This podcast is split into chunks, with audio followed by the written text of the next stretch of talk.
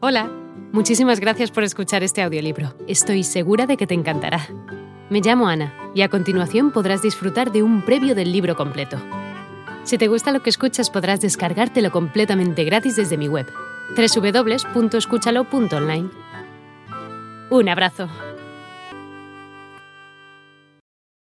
Contra este sistema totalitarista se ha manifestado una voz audaz un fino poeta y disidente chino quien, por sus escritos, se ha transformado en la conciencia política de los intelectuales, opuestos al férreo gobierno de su país. Liu Xiaobo, infatigable activista de los derechos humanos, ha esgrimido como única arma la palabra y la pluma perspicaz, en un país donde no existe un espacio vital para las libertades políticas fundamentales, las de expresión, de pensamiento y de prensa.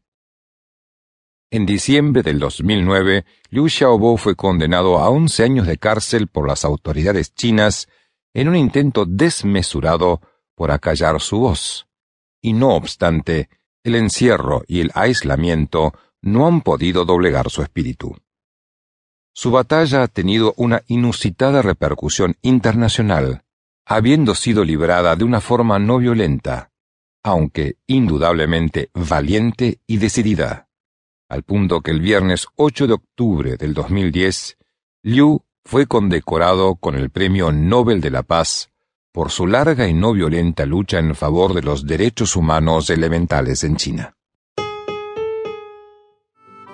Hola de nuevo. No está mal para ser solo una pequeña muestra, ¿verdad? Si te ha llamado la atención, recuerda que encontrarás este audiolibro completo y gratis en www.escúchalo.online.